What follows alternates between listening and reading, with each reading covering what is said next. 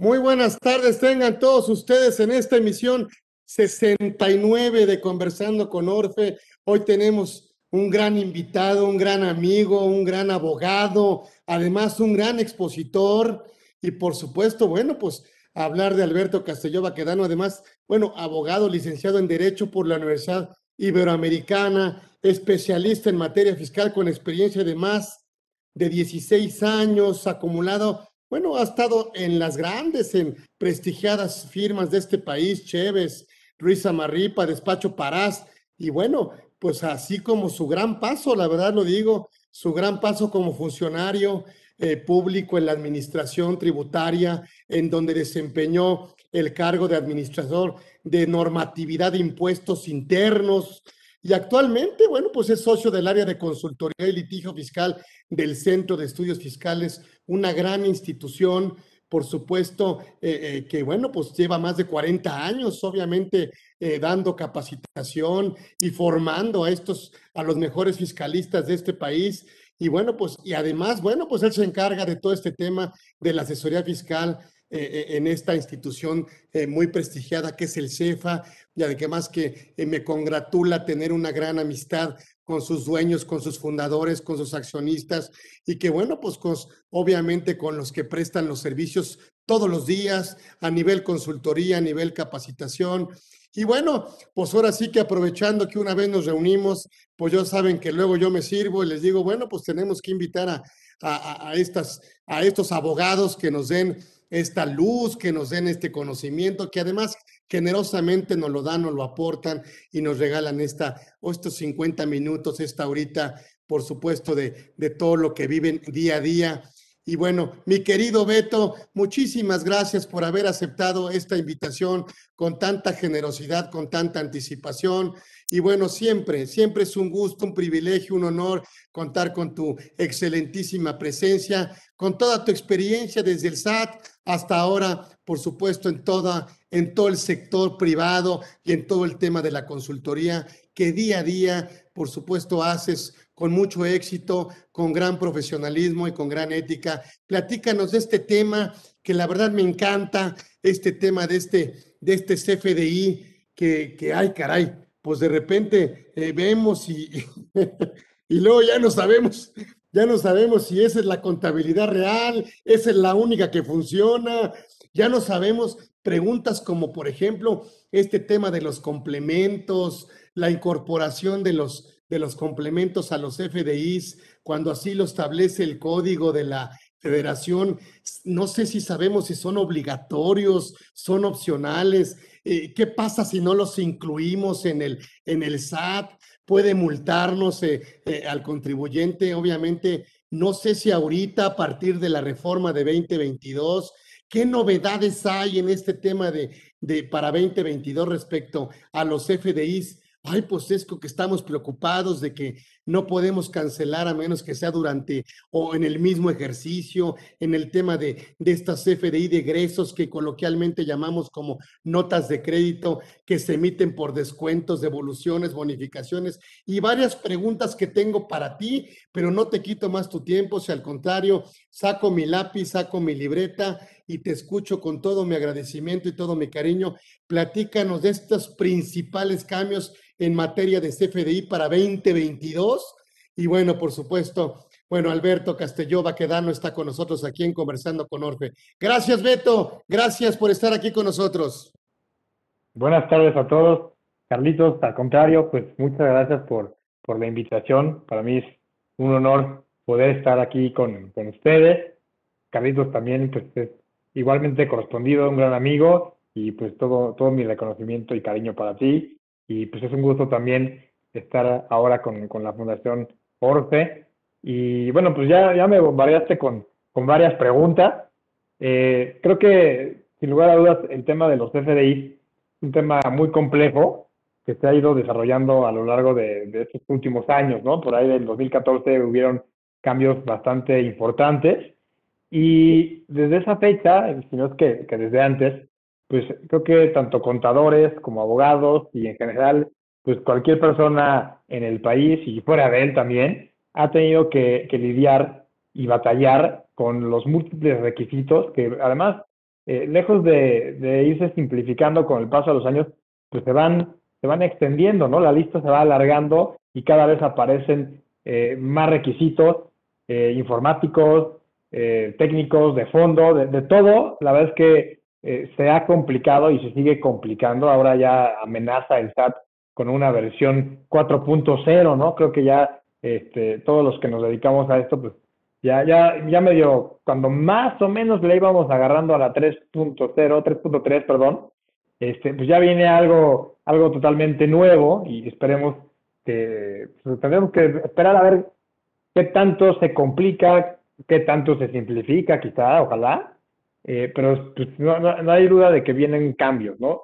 Eh, no sé, yo, a mí me parece que antes de, abordar cada una de las preguntas que amablemente me haces, Creo que es un tema muy interesante el, poder entender el, alcance y la dimensión que tiene el cumplimiento de los FDI. Creo que mucha gente luego desconoce eh, toda la regulación que hay en torno a los FDI y la verdad es que es engorroso, no, no, no lo niego, pero es, es fundamental para dar soporte a las operaciones en general, ¿no? Eh, me refiero de manera específica a los, a, los efectos fiscales de todas las operaciones que realizamos día con día.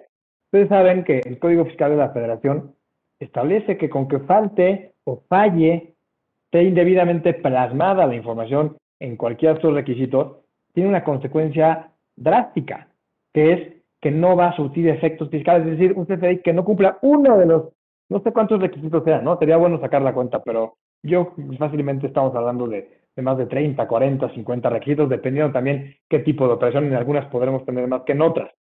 Pero con que falle uno, eso va a ser suficiente para que la operación amparada en ese CFDI pues ya no sea deducible para efectos del impuesto sobre la renta y, no sea acreditable para efectos del IVA.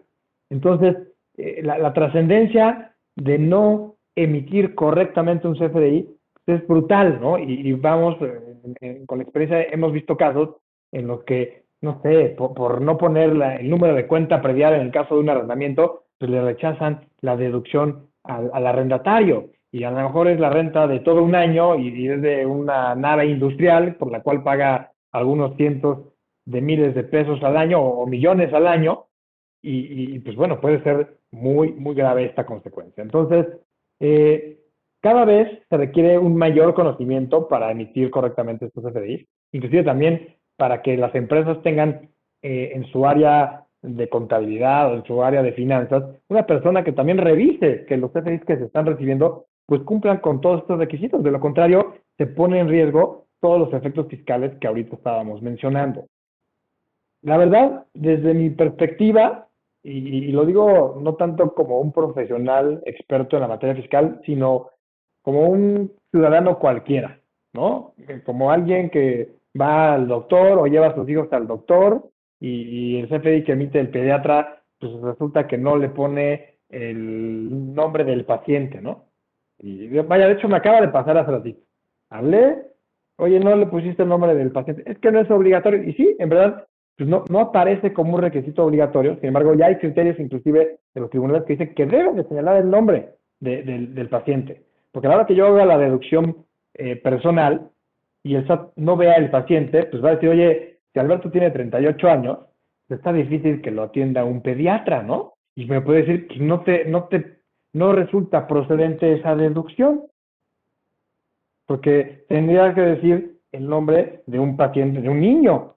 Y si ya tiene el nombre de Nico, bueno, yo puedo demostrar con su acta de nacimiento, porque ya me ha pasado que me la pide el, el SAT cuando me rechaza la deducción personal, y me rechaza la devolución de ISR, me piden estos datos para corroborar que la póliza de seguro que estoy pagando efectivamente sea de mi hijo. En fin, son muchas cuestiones y creo que algo que eh, agudece esta complicación es que la gente que luego está encargada de emitir estos FDI no son contadores o no son especialistas en la materia contable. Entonces, luego hacerles entender es muy complicado. A veces ya uno dice, bueno, mejor me la juego y ya que se quede así y a ver qué pasa, ¿no? La verdad es que es sumamente complejo parece que ya los especialistas en la materia fiscal necesitamos una especialidad adicional nada más en CFDI para poder entender cómo podemos emitir un CFDI correctamente.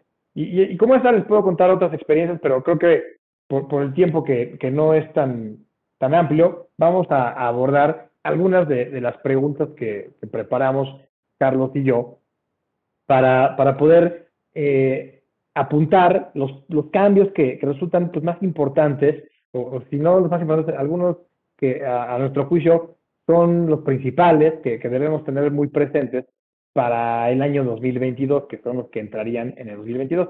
Entonces, voy a, retomar la, primera pregunta que hacía Carlos respecto a la obligación de la inclusión o incorporación de los complementos a los comprobantes fiscales digitales por Internet o CFDI, factura electrónica, como, como coloquialmente se le llama. Estos complementos son procedentes en algunos casos, eh, hay, hay, diversos, ¿no? son, son varios, pero la, respuesta a esta pregunta sería sí, sí son obligatorios a partir de 2022 con la reforma, pero hay que precisarlo.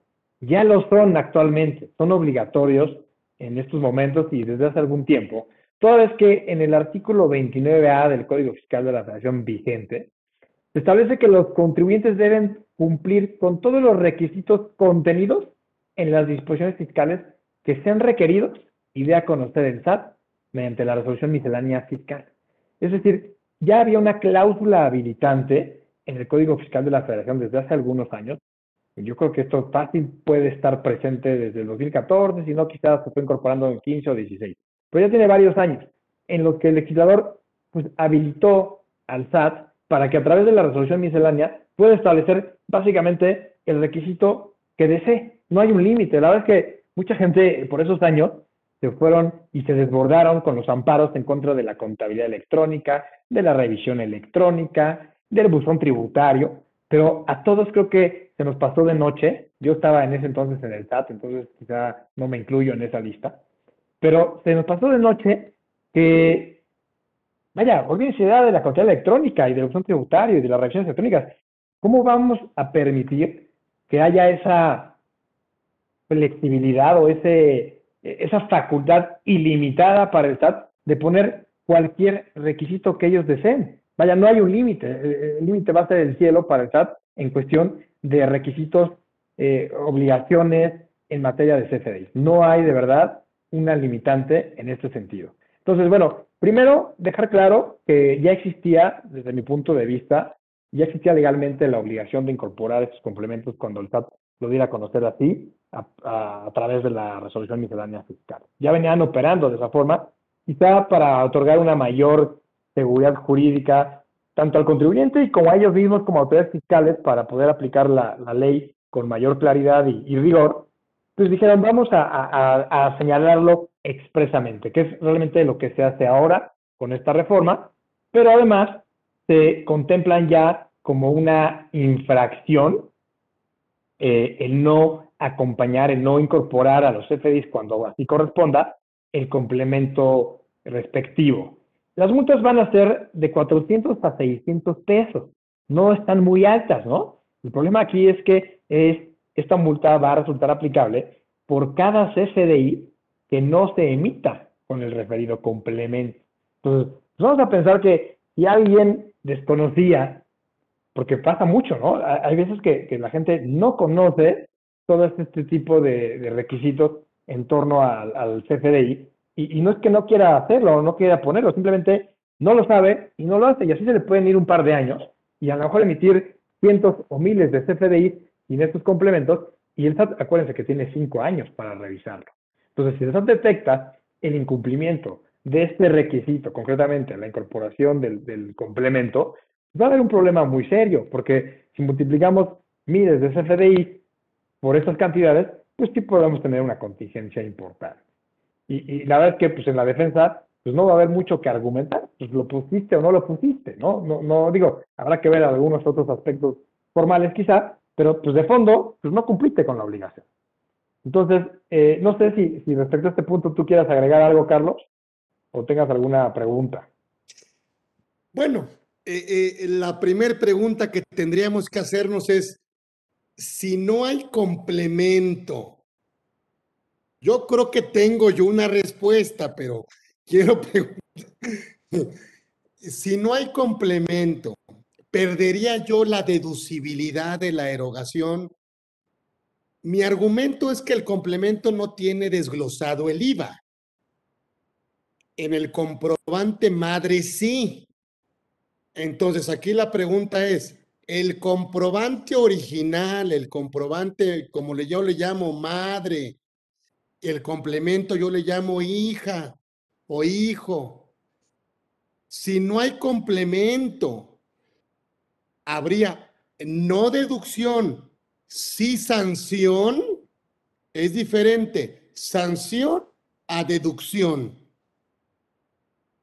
Bueno, yo creo que lo más grave sería que no tuviera madre el CFDI, ¿no? Entonces, eh, hay, que cuidar que sí exista ese CFDI madre y, que el hijo pues, se emita correctamente. Yo creo que, eh, contestando a tu pregunta, Carlitos, eh, va a haber una multa cuando no se incorpore correctamente o no se incorpore como tal el complemento.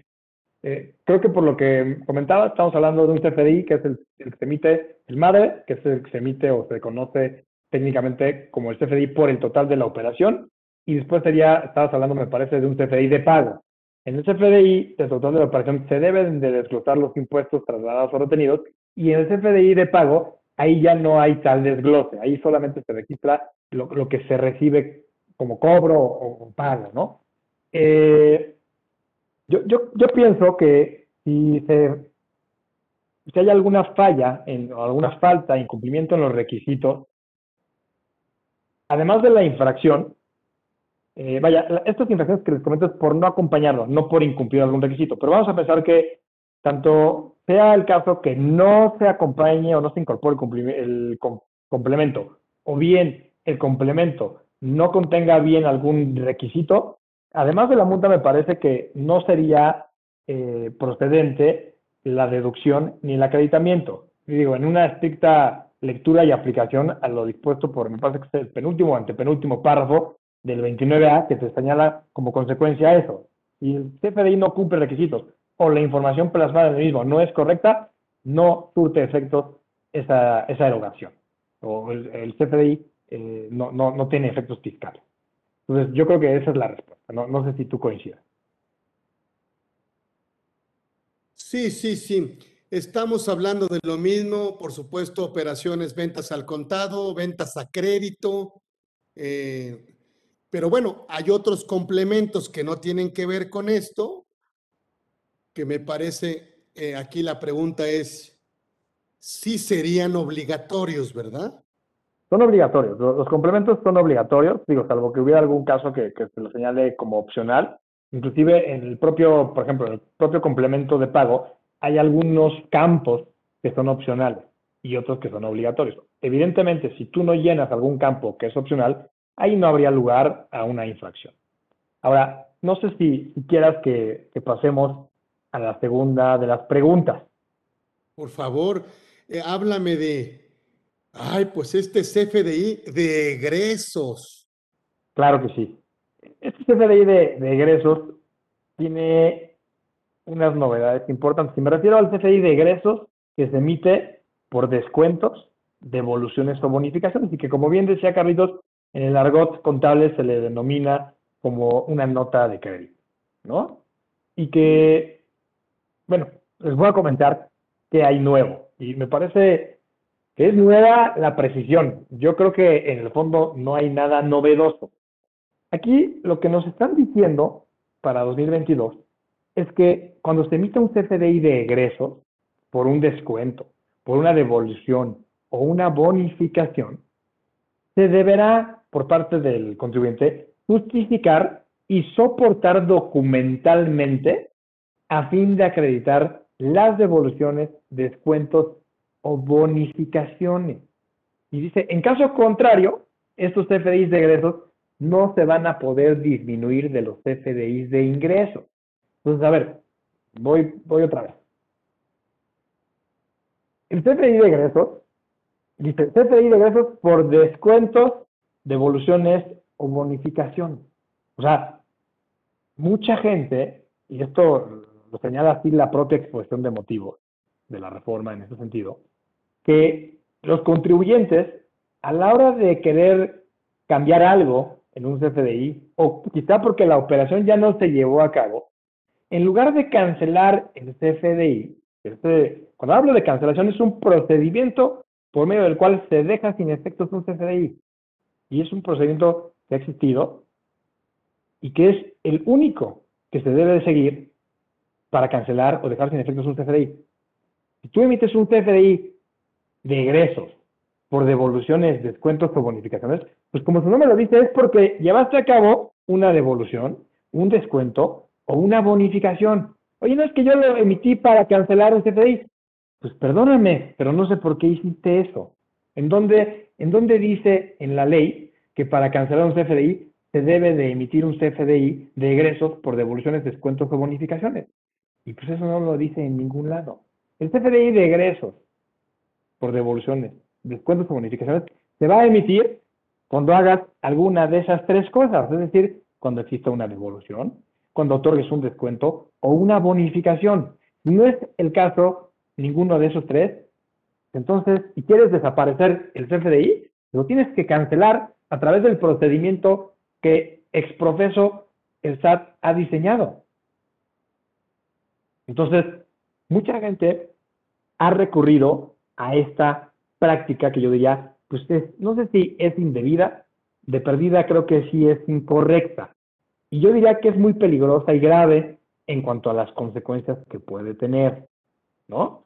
Eh, y creo que la, tercera pregunta era si se puede cancelar un CFDI de ingreso con la emisión de un CFDI de ingreso, por ejemplo, o bonificaciones. Bueno, ya me adelanté con la respuesta, pero creo que también, eh, eh, volviendo a la pregunta 2, lo importante es, hay que justificar y soportar documentalmente. ¿Qué quiere decir? El SAT nos va a poder exigir, cuando nosotros emitamos un CFDI de devolución, descuento, bonificación, nos va a decir, oye, justifícame la emisión de este CFDI, es decir, demuéstrame que llevaste a cabo una devolución, un descuento o una bonificación, y para ello van a requerir un soporte documental. Entonces, obviamente, si nosotros emitimos este CFDI para cancelar, pues no vamos a poder ni justificar ni soportar documentalmente la emisión de este CFDI.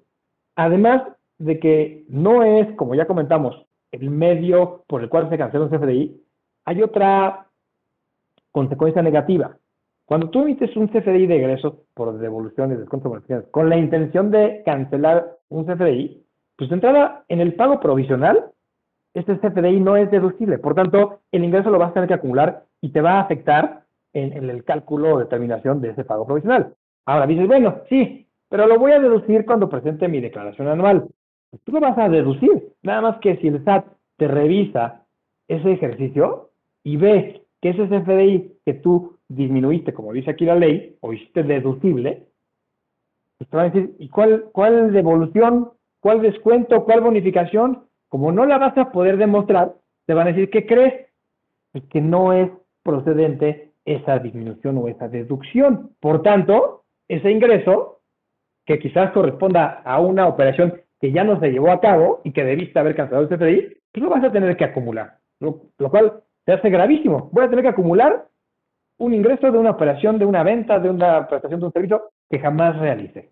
Entonces, hay que tener muchísimo cuidado con este aspecto. Yo, yo recuerdo que este tema ya lo comentábamos nosotros en, los cursos y, habían dudas en torno a esto y, mucha gente hasta nos volteaban a ver feo, ¿no? ¿Por qué dices que no se puede cancelar? Bueno, al fin, al fin y al cabo, el tiempo nos ha dado la razón con una redacción, eh, creo que por demás clara, de lo que nosotros aseverábamos hace años. No se puede, no es la forma correcta de cancelar un CFDI. No sé si aquí hay algún comentario, mi querido Carlos. No, no, no, no. Coincido, yo creo que. Eh, ahora, eh, se puede, por ejemplo, eh, ahora, Háblame de las restricciones que habrá para 2022 con esto que me comendas, mi querido Beto. Claro que sí, Carlitos. Bueno, ya hablamos que no se puede cancelar un CFDI con la emisión de un CFDI de gas. Ahora vamos a ver entonces el procedimiento de la cancelación, creo que ya todos lo, conocemos. Se tiene que hacer una solicitud, salvo en algunos casos de excepción que, que el propio código y las reglas misceláneas permiten la cancelación sin la autorización del receptor del CFDI, pero ahora vienen pues, algunas restricciones de temporalidad. Hoy en día nosotros podríamos cancelar hoy 24 de noviembre un CFDI del 2016 y si eso tuviera un efecto, pues presentar la complementaria, digo, con independencia de que renovaríamos la caducidad y aquellos inconvenientes, pero vaya, si valiera la pena, se podría hacer. Es decir, no existe una restricción temporal para cancelar un CFDI. Sin embargo, para el año 2022, es decir, a partir del 1 de enero de este próximo año, se establece que salvo que las disposiciones fiscales prevean un plazo menor, ¿y, a qué se refiere con esto? Ahora que va a entrar el régimen simplificado de confianza, el RECICO, para las personas físicas, ahí se establece que estas, cuando se adhieran a este régimen especial de beneficio, que es la verdad una joya para quienes puedan gozar del mismo, ahí se establece que los CFDIs emitidos por un reciclo, persona física, solamente se van a poder cancelar en el mes en el que se emitió. ¿Ok? Por eso es que aquí dicen, salvo que haya un plazo menor, el plazo, digamos, aplicable por regla general va a ser del ejercicio, no de un año, sino del ejercicio en el que se emite, será el ejercicio únicamente en el cual se podrá llevar a cabo la cancelación, obviamente, siempre y cuando también se cuente con la aceptación del receptor del mismo. Entonces, estamos hablando que un CFDI que se emitiera el 24 de noviembre, pero del 2022, pues se tendría o se podría cancelar si fuera procedente hasta el 31 de diciembre de 2022. Y si fuera el 1 de enero de 2022, pues hasta el 31 de diciembre de 2022. ¿Verdad? ¿Es un tiempo razonable? Pues no sé, la verdad es que quizá en algunos casos sí y en otros no. Que me, preocupa, me, me voy al extremo para cuestiones de ejemplificación. ¿Qué va a pasar con una operación que se realiza el 31 de diciembre a las 11.59 de la noche? Vaya, pues nos va a quedar, en el mejor de los casos, un minuto completo para pensar, decidir si lo cancelamos y correr a... Vaya, no, daría tiempo. Es, más, aunque fueran las 11 de la mañana. Porque a lo mejor mandamos la solicitud por un tributario y acuérdense que el receptor tiene tres días hábiles para contestar si acepta o no que se cancele. Entonces, prácticamente estamos hablando de que si quieres cancelar, tendrías que ir cuatro días antes de que termine el año para que en caso de que no conteste el receptor, ustedes saben que al cuarto día se entiende por aceptada la cancelación. En fin, creo que operativamente va a ser un tema complicado eh, y que no tendrían, a mi parecer, por qué limitar la cancelación, ¿no? O, al menos que dieran un año. Pero es que el que tiene un, un CFDI emitido el 1 de enero, pues mejor va a tener casi un año. Y el que lo emite en junio va a tener medio año y el que lo emite en diciembre va a tener unos días. Entonces yo creo que debe ser un plazo uniforme, si quieres un año. Y, y creo que tampoco debería de ser.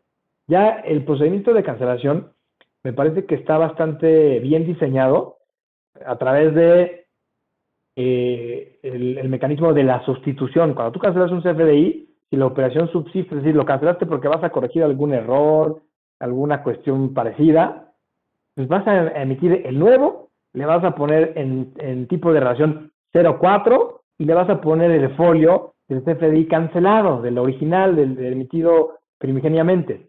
Eh, y, así se seguiría la, cadenita, y lo cual creo que eh, permite o, proporciona mucho control a las autoridades fiscales y, no veo por qué nos tengan que limitar en la temporalidad de su cancelación. La verdad es que no, no, me parece que de alguna forma sí pudieran entorpecer las operaciones. Y vaya, si no lo cancelé, y que no se llevó a cabo la operación, ¿por qué, ¿por qué no lo voy a poder cancelar? O sea, ¿por qué voy a tener que acumular una operación que ya ni realicé? O el ingreso de una operación que ya, ni, que ya no llevé a cabo. Pues, obviamente no va a tener ingreso. Creo que no se debería delimitar en ese sentido la, la cancelación. Ahora, pareciera por la redacción y por otras cuestiones que vemos en materia de infracciones y sanciones, que la prohibición es nada más legal. ¿A qué me refiero con esto? La ley dice que no se puede cancelar, dice, solo podrán cancelarse en el ejercicio en el que se expidan.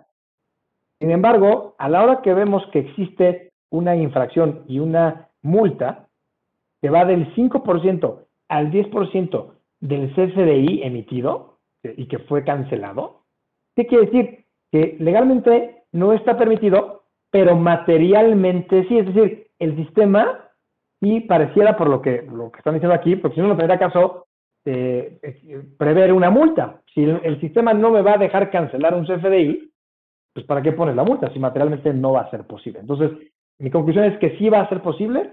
Si yo en el 2023 quiero cancelar un CFDI del 2022, mandaré la solicitud al receptor del CFDI, a mi cliente, y si él me lo acepta, lo voy a poder cancelar. Voy a emitir la, la sustitución y todo conforme a lo que dictan las reglas. Sin embargo, si el SAT detecta esta situación, me va a poder multar con el 5% al 10% del monto del CFDI. Y obviamente, en mi opinión, la cancelación quedaría sin efecto, es decir, el CFDI va a revivir, por tanto, tendría yo que acumular el ingreso y causar el IVA en su caso y obviamente entrar los impuestos correspondientes. Lo cual me parece una consecuencia desproporcionada, exagerada. ¿Cómo voy yo a pagarte el ISR y el IVA de una operación que jamás realicé? Y además me vas a multar con hasta el 10% del valor del CFDI. Hay contribuyentes que tienen diferentes márgenes de utilidad. Pero imagínense de un contribuyente que tenga el 3% de margen de utilidad y le quieran cobrar el 10%. Es una locura. El 10% del monto del CFDI es una locura. Y además que tendría que acumular el ingreso que jamás tuvo. Entonces, me, parece que aquí sí hay una cuestión sumamente desproporcionada, exagerada, y que el, SAT va a estar aquí persiguiendo a todo mundo con estas cuestiones y, va a generar pues, contingencias muy importantes ¿no? para los contribuyentes. Y, la verdad es que yo insisto, y, mi preocupación radica en, en, la desinformación, en el desconocimiento. Vaya, mucha gente no tiene ni idea de estas reglas, y, no me refiero tanto a estas reglas de la cancelación, sino a las reglas o a los requisitos que se deben de cumplir en materia de expedición de CFDIs. Por tanto, la cancelación de los mismos muchas veces obedece a que los CFDIs no se emiten correctamente y lo que se está buscando es subsanar esos CFDIs o subsanar los errores que estos tengan. Entonces, yo, yo sí aprecio esto con, con, una preocupación importante porque pues, va a poner en serios aprietos a los contribuyentes. No, no le veo una razón lógica en limitar estos procedimientos. Me parece que el SAT tiene hoy en día las herramientas, los sistemas para controlar si fue correcta o incorrecta la cancelación. O sea, yo diría, no me la limites, mejor en caso de que en una auditoría tú detectes que esa cancelación fue improcedente por X o Y, pues ahí determina eh, las consecuencias legales fiscales que correspondan en el ejercicio de tus atribuciones, pero no me limites en mi operación, porque esto pues va a tener impacto, yo creo que también, no solo en el ámbito fiscal, sino afectaciones serias en el ámbito comercial de los contribuyentes. Eh, Carlitos, no sé si quieras comentar algo. Sí, de acuerdo contigo, el contador, la verdad es que también echó a perder la autoridad, o sea, este, este, notas de crédito por todo. Este, yo sí creo, coincido contigo, si la operación no muere y, y obviamente vive, ¿sí? El acto jurídico, Hombre, la compraventa, la prestación de servicios. Si no se muere, bueno, y hay un tema de descuento, devolución, bonificación, bueno, ahí es donde entra muy, este, pues ahora sí, naturalmente, ¿sí? La nota de crédito, el tema de egresos.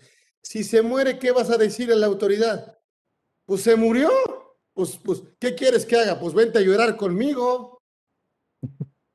Así es. Oye, Carlos, una, una, una, duda. Este, tenemos todavía algunas preguntas. Después va a haber tiempo para preguntas y respuestas, o cómo es que esa parte no me quedó cara. Pues yo creo que te voy a aprovechar para que me digas a ver, ¿cuáles son los principales cambios para 2022 en los FDIs? Ok, bueno, otros, otros cambios adicionales que podemos encontrar para 2022 es en relación con los datos que deben contener. Hace muchos años, ustedes recordarán que, los comprantes fiscales, y quizás no, necesariamente es FDI, sino la factura pues, más antigüita, eh, como parte de los requisitos traía el, nombre, eh, denominación o razón social del contribuyente a favor de quien se expedía el CFDI, y eso dejó de, ser requisito hace algún tiempo, y ahora lo reviven. La verdad es que me parece un, retroceso, yo creo que con el, con el RFC basta, ¿no? Porque además, entre más datos de identificación le pongamos a un CFDI, pues generamos mayores oportunidades de incurrir en un error, ¿no? Y hay a veces nombres, denominaciones o razones sociales de los contribuyentes que a veces son, son complejas, a veces son muy extensas y eso puede complicar el llenado correcto de este requisito. Entonces, me parece que este requisito que acaban de revivir para el 2022, que es el que les comento, pues no, no, no debería de ser, ¿no? Yo creo que ya con el RFC basta, sobre todo basta como un elemento de identificación para la autoridad fiscal. Que ellos, para ellos somos un número, somos un RFC, no somos un nombre, una denominación o razón social. Por tanto, eh, ese es un requisito nuevo.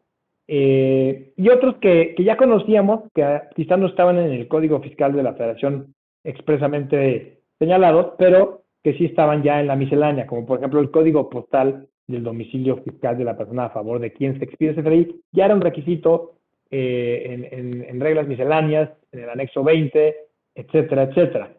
Eh, vaya, por lo menos no pidieron que se pusiera el domicilio completo como antes, ¿no? Que también pues generaba oportunidades para errar eh, y que obviamente pues, estos errores serían aprovechados por parte de las autoridades fiscales para rechazar los efectos fiscales de estos comprobantes.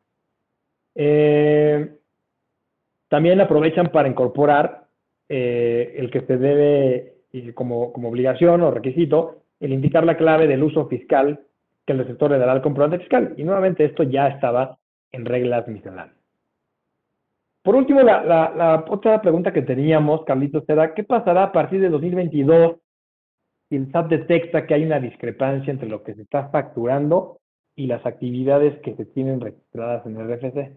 Bueno, aquí es un punto también interesante porque se dice o se eh, dota al SAT de una nueva atribución para actualizar nuestras actividades económicas y obligaciones que tengamos registradas o dadas de alta ante y en relación con el régimen fiscal que corresponda, ¿no? Entonces, pues aquí también, eh, eh, ojalá el SAT sea muy cuidadoso, ¿no? Porque quizá pueda, pueda generar confusiones, actos accidentales o aislados de algunos contribuyentes, ¿no? No sé, me ocurre una SC, un despacho de contadores, pues que presta servicios profesionales y que de pronto vende algún activo, algún automóvil, algún equipo de cómputo y que quieran a lo mejor cambiarles ahí el giro, ¿no? A una actividad comercial cuando pues no lo tiene, es un acto accidental y que no debería de cambiar ningún aspecto en este sentido en, relación con, sus obligaciones fiscales o, el, régimen fiscal aplicable.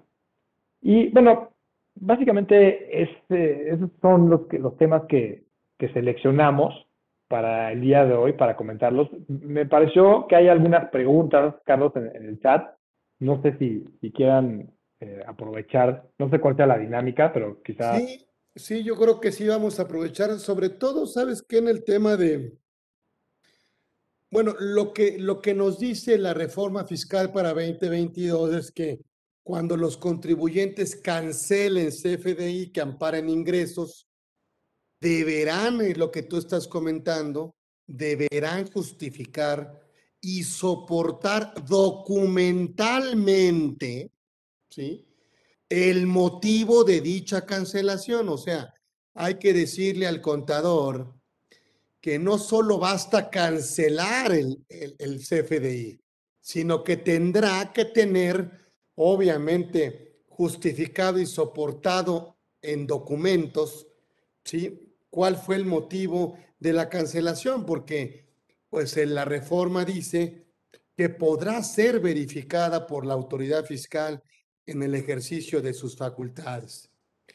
Y bueno, pues también esperar las reglas que también dice el paquete fiscal, que establecerá las formas y los medios en que se va a manifestar, ¿no? La aceptación de la cancelación de los, de los FDIs. Y, qué, bueno, perdón que te interrumpa, qué bueno que tocas ese tema que yo omití mencionar. Al igual que el, como hay que justificar y soportar documentalmente la, la razón de la emisión de un CFI de egresos, también habrá que hacerlo para el caso de la cancelación. Y la verdad es que me preocupa también esa parte, porque es muy subjetiva. Eh, vaya, cuando cancelas un CFDI, pues a lo mejor me equivoqué eh, en el monto, me equivoqué en la retención, me equivoqué en el RFC. ¿Cómo, justifico o cómo soporto documentalmente eso? Hago, imprimo una hojita en Word y le pongo, pues, me equivoqué en la retención, me equivoqué en el RFC y por eso lo cancelé. ¿Ese va a ser mi soporte documental? ¿O, qué pretendería el SAT, no? ¿Qué debo hacer? O, o, me tiene que pedir una solicitud mi cliente y que en el que me diga, oye, hiciste mal esto o el otro, por favor, cancela. Pues yo diría sí, yo diría que, que para tener esta justificación de si el cliente realmente te cancela la operación, ¿yo qué haría? Bueno, mándamelo por escrito. No, no sé si les ha pasado. Ya no quiero nada contigo. ¿Está bien? Pónmelo por escrito para que cuando la autoridad me diga por qué cancelamos la operación, pues yo le diga, bueno, pues me canceló mi cliente. Eso también debe ser un poquito molesto, ¿no? Porque cuántos clientes tienes y andarles pidiendo cosas, pero bueno, por lo pronto lo que tú comentaste es importante, o sea, se eh, regresan o se incluyen como requisitos del CFDI, además del RFC que estábamos ya incorporando como prácticamente una facilidad. Bueno, pues señalar el nombre o la razón social, así como el código postal del domicilio fiscal de la, de la persona a favor de quien se expida y obviamente indicar, como tú ya lo comentaste, la clave del uso fiscal que el receptor le, daba, le va a dar al comprobante fiscal. ¿Sí crees que es un retroceso? Ya lo habíamos superado.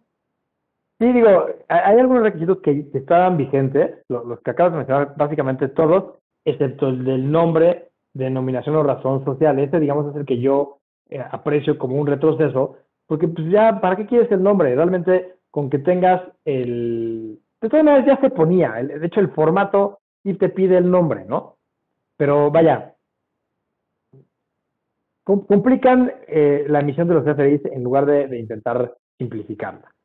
Eh, vaya, sí, sí creo que es un reto el tema de los CFDIs y se va a, complicar aún más con, las novedades que puedan ir surgiendo eh, conforme vaya avanzando. Bueno, primero tendría que iniciar, pero conforme inicie y vaya avanzando el 2022, que yo creo que es cuando nos estarán dando a conocer esta versión 4.0, que seguramente pues, traerá cambios importantes a los que nos deberemos de ir adaptando. Entonces, eh, pues hay que estar preparados y hay que seguir estudiando todo este tema que es bastante, bastante amplio. Sí, ¿qué opinarías si, por ejemplo, me dice la, la, la, reforma, solo podrán cancelarse en el ejercicio en que se expidan y, y es copulativa, no disyuntiva, o sea, y siempre que la persona a favor de quien se expida acepte su cancelación. Esto quiero pensar que si yo le mando una, un aviso a su buzón tributario de que le voy a cancelar, él tendrá 72 horas para admitirlo o no admitirlo. Quiere decir que los del 31 de diciembre, yo podría, no habría multa si no me contesta el 3 de enero. No, yo, yo creo que ahí hay un tema, hay un problema, porque la cancelación se daría en el siguiente año. Yo por eso decía, hay que solicitarlo antes, cuatro días antes, lo cual es, es, es ilógico, es impráctico. Tengo para cancelarlo hasta el 27 de diciembre. Pero digamos, eso es una locura, porque y las operaciones que realice el, 28, 29, 30, 31, ¿qué pasa? ¿Esas ya son incancelables? Ya no, ya no las puedo cancelar dentro del ejercicio. Por eso yo decía, ¿no? Hay que dar un plazo eh, uniforme. A todas las operaciones un año, seis meses, el tiempo que quieras, pero a todas igual. Y obviamente, entre más avance el año, pues menos tiempo para cancelar tengo. Y, lo que se comentaba por ahí vi en el chat, eh, que hablaban de hay que tener un buen compliance, ¿no? Sí, el problema es que ya hay que hacer expedientes para acreditar la materialidad. Ahora hay que hacer un expediente para los CFDIs de egresos por descuentos, devoluciones y bonificaciones. Un expediente para justificar y soportar la cancelación. Vaya, pues vamos a invertir más tiempo en los CFDIs que en vender y que en prestar servicios, que en generar eh, dinero y productividad en este país. Es, de verdad, creo que muy, muy triste que, no se apoye a los, contribuyentes y muchas veces estos controles son por, por la enorme evasión fiscal que se da a través de pues, de la compra-venta de facturas y todas estas cuestiones, pero eso sí, pues esas personas pareciera que, que son intocables, ¿no? A ellos no les hace nada y sin embargo todos los candados que se diseñan para supuestamente combatir eso se traducen únicamente en una enorme carga administrativa para los contribuyentes que sí hacemos bien las cosas, que nos preocupamos por cumplir con nuestras obligaciones fiscales. Entonces, es la verdad un poco desmotivante para, para todos los contribuyentes que, que buscan pues trabajar todos los días para generar para, para su empresa, para sus familias y, en general para el país. Pero vaya, es, lo que hay, es lo que, lo que, lo que tenemos y, pues hay que también adaptarnos y, en la medida de lo posible, pues eh, cumplir de la manera más correcta posible, ¿no? No sé, eh, veo algunas preguntas en el pues, chat, Carlitos. Preguntas si quieres, eh, quieres, por favor, mi querido Alberto, ve, vamos a ver aquí. Si quieres, te las voy diciendo. Este, eh, me encanta porque lo hacemos mucho más práctico. Déjame, ay, caray, deja, ay, hay muchas preguntas. A ver, déjame ver acá, aquí arriba. Dice, ah, no, pruebas no hay. Dice, si no hay cuenta de predial, ¿qué debe ponerse? ¿Cómo que no hay? Pues debe haber cuenta predial. Pues debe haber cuenta predial. Debe haber, porque si no hay, se incumple el requisito y eso es suficiente para que se rechace el efecto fiscal. Dice, si emito una factura como 03 que aún no me han pagado, pero pagarán en el mismo mes, también estoy obligado a emitir el recibo de pago. No, si es y está dentro del mes, no habría complemento. No, porque este CFDI se estaría emitiendo al amparo de la regla 27143 de la miscelánea, que prevé la facilidad para emitir ese FDI con PUE, es decir, paga una sola exhibición, la forma en la que se haya pagado, aquí pone 03, es decir, transferencia electrónica de fondos, mientras se, cumpla con la forma, es decir, que se pague mediante una transferencia de fondos y, y dentro del mes en el que se expidió, no es necesario emitir el CFDI de pago. Entonces, se que se conozca la forma de pago y el método de pago y esté cubierto dentro del mes es suficiente. Dice, el complemento de pago será forzoso para la deducción fiscal, que era lo que yo te preguntaba, Beto. Sí. Sí, sí, será forzoso. Habrá, habrá que tener complemento. Eh, cuando, eh, cuando corresponda, claro que sí. Cuando, exacto. Entonces, a partir del 2022, si no, no tiene mi nombre completo, ¿será no deducible? ¿Sí? Dice, lo malo es que en la resolución la sacan el 28 de diciembre. Bueno, pues sí, Día de los Inocentes. Establecer controles internos adicionales además de un buen compliance. Bueno, pues sí. ¿Cómo se soporta documentalmente una cancelación? Pues ya comentamos. Pues el cliente me está mandando cancelar. Le digo yo, pónmelo por escrito, no seas malito porque pues yo ya estoy más para allá que para acá y entonces pues va a haber costos, obviamente adicionales y entonces para poder tomar, para poder hacer cosas acá, pues pónmelo por escrito y mándame lo que me estás cancelando, por supuesto, la operación. Yo creo que será suficiente con que le digamos al fisco que el cliente nos canceló o por falta, por, por haber a lo mejor incumplido, ¿no? Alguno de los compromisos a los cuales generamos cuando cerramos la operación, ¿no? Sí, mira, aquí hay una muy interesante. Dice, ¿cómo operarán las sanciones en caso de los CFDIs, por ejemplo, del ejercicio 2021, emitidos por persona física que aún no se han, que aún no han sido pagados por el cliente? y la contraprestación es cobrada en 2022, ¿habrá que sustituirlos al momento de recibir el pago? ¿Habrá sanción en este caso? Yo, yo creo que ahí lo que te conviene es, si, si, no lo vas a pagar en el 21, que fue cuando se emitió, pedirle a la persona física que lo cancele en el 21 y que te lo emite en el 22 para que puedas hacerlo deducible. Bueno, pero ya sabemos, ya sabemos que si la factura viene de una sociedad mercantil, pues podríamos provisionar. Sí, ahí, ahí, no pasa nada, ahí no pasa nada. Aunque no esté pagado. Eso es para contribuir, para erogaciones a contribuyentes que tributan prácticamente a flujo de efectivo. Correcto. ¿Cuándo piensan ustedes que SAT emitirá la información técnica para que nosotros, la gente de sistemas, podamos actualizarlos? No, no, no sabría decir, eh, ahora sí que hay, hay, un fuerte rumor de que viene la 4.0, por ahí se circuló incluso una, una presentación de PowerPoint, si no me equivoco, pero no, yo, yo no he escuchado alguna fecha oficial. Bueno, aquí tendríamos dos, dos tratamientos, el, el, el, que paga y el que acumula. A ver, el que paga solamente puede deducir anticipos para gastos. Nada más. No puede deducir anticipos para compras y no puede deducir anticipos para inversiones. Tienen su propio tratamiento. Ahora, el que acumula, si hay precio y cosa, sería un cobro, no sería un anticipo, sería un cobro parcial y ahí tendría que acumular el 100%. Si no hay precio y cosa pactada y definida, sí sería un anticipo y tendría que expedir el comprobante por el anticipo. Ahora, y cuando expide el comprobante por el, el valor total de la operación, la regla 3224 me dice que yo cancele, o sea, que yo emita el comprobante de egresos y que yo acumule lo que me faltó, o sea, el diferencial de la operación. Si fue de dos millones y yo acumulé ya un millón, solo acumulo el otro millón, no los dos millones, aunque haya expedido comprobantes por los anticipos y aunque haya expedido comprobante por el valor total de la operación. Sí, ahí quizás hay que puntualizar, porque por ahí vi la pregunta. O sea, creo que, eh, y creo que la pregunta se hace eh, en razón de lo que comentamos de los CFIs de egresos, de devoluciones, descuentos o bonificaciones.